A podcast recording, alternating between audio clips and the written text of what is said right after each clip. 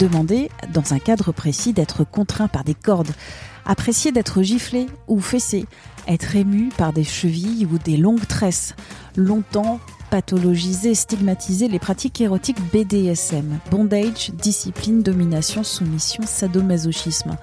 Des pratiques qui impliquent une forme d'échange contractuel de pouvoir qui consiste à administrer et ou à recevoir de la douleur ou encore adopter des rôles de dominant et de soumis. Des pratiques, un univers qui attire, même s'il reste minoritaire dans les enquêtes sur la vie sexuelle des Français. Un Français sur dix a des fantasmes SM, selon une enquête Ipsos en 2014.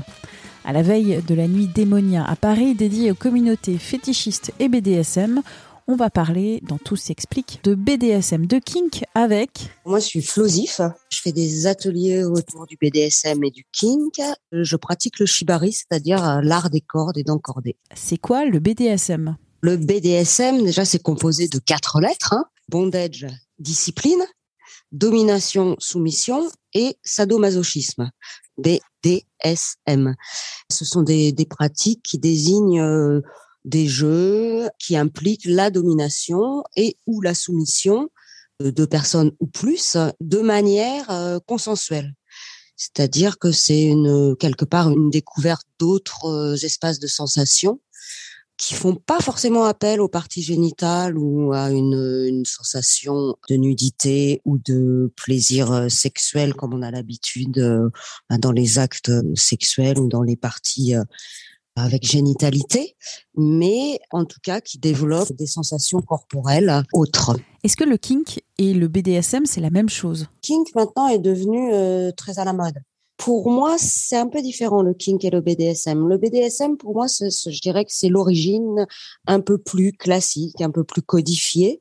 Kink, ça veut dire perversion, aberration, bizarrerie, excentricité, etc. Donc c'est plus large, on va dire, que BDSM. Et le kink, euh, moi, je vais beaucoup plus l'utiliser pour des milieux plus minoritaires ou plus bizarres, je vais dire, ou un peu qui recherchent des choses différentes c'est-à-dire, par exemple, moi, je suis dans les milieux queer, on va plus parler du kink, par exemple. Kink, BDSM, pour qui est-ce fait? A priori, c'est fait pour tout le monde. Mais tout le monde n'a pas envie, ou euh, le désir, euh, ou même euh, l'audace de pratiquer, ou même de commencer.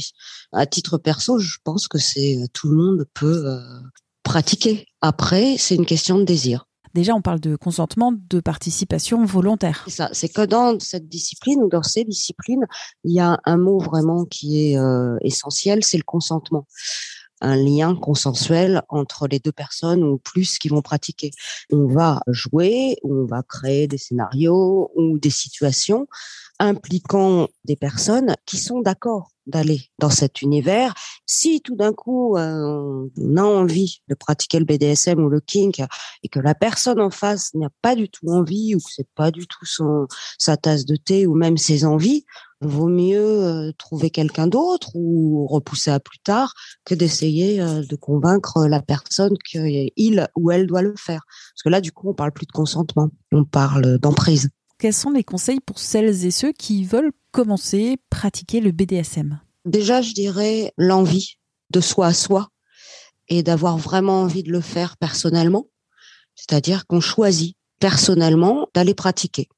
Qu'on soit la personne euh, qui euh, reçoit, c'est-à-dire plus soumise, ou la personne qui donne, c'est-à-dire plus dominatrice, si on n'a pas envie de commencer, c'est pas le premier pas vers le BDSM. Ensuite, je dirais qu'il y a le consentement des personnes ensemble, c'est-à-dire que ça implique un rapport de confiance et de respect réciproque. Par exemple, quand euh, les partenaires vont jouer ensemble ou choisir de pratiquer ensemble, ils doivent discuter, ils doivent négocier, ils doivent parler de leurs limites, ne pas dépasser, ce qu'il faut respecter, les parties du corps qu'on n'a pas envie euh, de toucher, quelles sont les choses qui sont un peu trigger Trigger, c'est des limites en fait. C'est des choses qui peuvent faire peur. Ou par exemple, si on fait un scénario où on implique par exemple des coups, il y a des personnes par exemple qui ne peuvent pas. Par exemple, des coups peuvent avoir été traumatisants dans un moment de leur vie. C'est des limites en fait. Et je dirais euh, le respect mutuel. Alors comment on pose des limites quand on est débutant?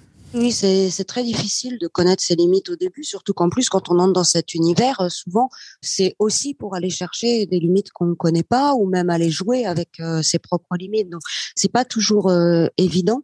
Moi, je dirais au début, vraiment de respecter le fait que quand on dit non, c'est non, quoi. C'est-à-dire que dans sa tête, quand il y a une limite qu'on ne veut pas dépasser, vraiment l'expliquer à l'autre et lui dire, voilà, moi, ma limite, elle est là et est-ce que tu es d'accord pour la respecter?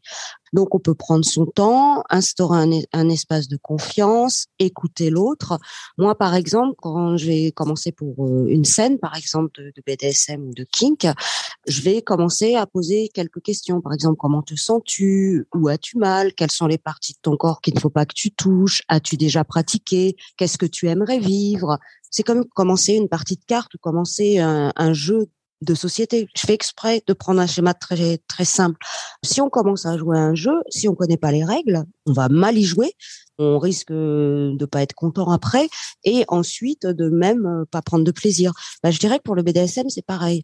D'où l'importance d'une initiation. On se lance pas dans ces pratiques en se disant chérie ce soir, wouh, c'est BDSM. Moi, je vais vraiment, vraiment dans ce sens-là. En tout cas, je pense que le BDSM, c'est aussi quelque chose où on a besoin d'une forme d'initiation qui peut être une initiation qu'on va chercher dans des ateliers, dans la lecture de livres, ou pourquoi pas des, des choses sur Internet avec des personnes qui, euh, qui ont des sites ou qui euh, donnent des conseils. Mais effectivement, je pense pas qu'on peut s'improviser dans des pratiques comme ça corporelles qui peuvent impliquer des choses à risque, comme ça en disant un matin en se réveillant en disant allez on va pratiquer. Par contre que le désir soit là un matin en se réveillant hein, et qu'on dise ah chouette on veut pratiquer, on va se renseigner et on va aller voir ce qui est possible, euh, ça tout à fait. Le safe word, le mot de sécurité, concrètement, comment on dit, on prononce ce mot de sécurité quand on a quelque chose dans la bouche comme un baillon en fait, c'est un mot qui donne un signal qui a pour effet, une fois prononcé, de mettre un terme au jeu, c'est-à-dire de signifier qu'une limite est atteinte. Ça permet effectivement de dire stop, là j'ai atteint ma limite et je ne peux plus continuer. Quand effectivement on fait des pratiques où peut y avoir un baillon, c'est bien par exemple de pouvoir par exemple utiliser ses mains. Alors par exemple, on peut taper au sol et puis se mettre d'accord que si on, frappe euh, trois fois, ça peut être euh, une manière de dire stop.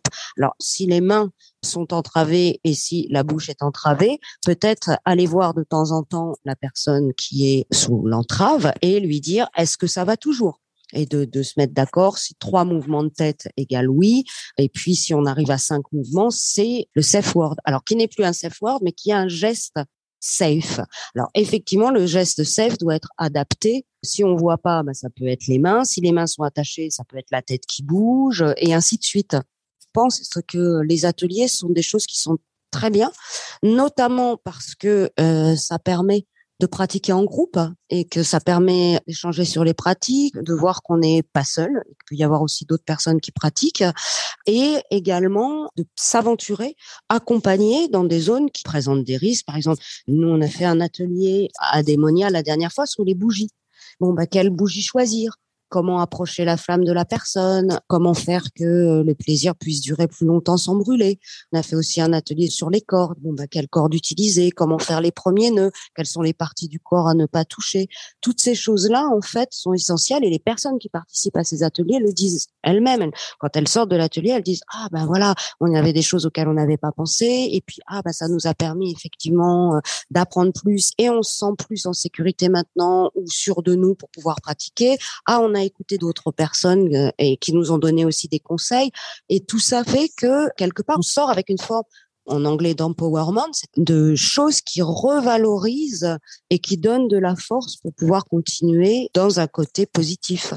Merci à Flosif pour cet entretien. Tout s'explique. C'est un podcast original de 20 minutes que vous retrouvez sur toutes les plateformes de podcast et sur 20minutes.fr. N'hésitez pas à vous abonner. Vous ferez ainsi grandir la communauté pour nous écrire une seule adresse audio 20minutes.fr. À très vite.